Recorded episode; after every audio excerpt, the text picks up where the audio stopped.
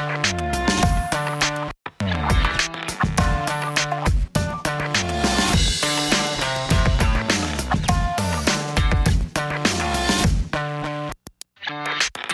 Cada dia tem uma frase nova, né? A gente falou sobre o cancelamento e agora a gente tem o preconceito linguístico, né? As pessoas agora todo mundo virou mago. As pessoas conseguem fazer uma leitura porque a gente se expressa, né? A gente fala através da nossa do nosso rosto, né? A pessoa fala um negócio, você não concorda, você faz a expressão, você fecha, você cruza os olhos e agora também a galera tá falando sobre esse preconceito linguístico, ou seja, o cara pega essa questão é, da forma do cara falar, às vezes o cara ele é, é, nordestino, ele é do sul, ele é de São Paulo, do interior de São Paulo, fala a porta, o outro fala, e aí as pessoas querem pré-julgar e definir a pessoa o que ela é pela forma dela falar. Isso é um problema do ser humano, né? E Tiago 2 vai dizer que, mas se vocês tratam as pessoas pela aparência, estão pecando e a lei os condena como culpado. Nós temos esse péssimo hábito de julgar as pessoas pela aparência. Ainda mais as pessoas agora que estão virando mago, vidente, né? Porque você bate o olho, a forma do cara falar, você já vai traçar um perfil. Isso é um absurdo, né?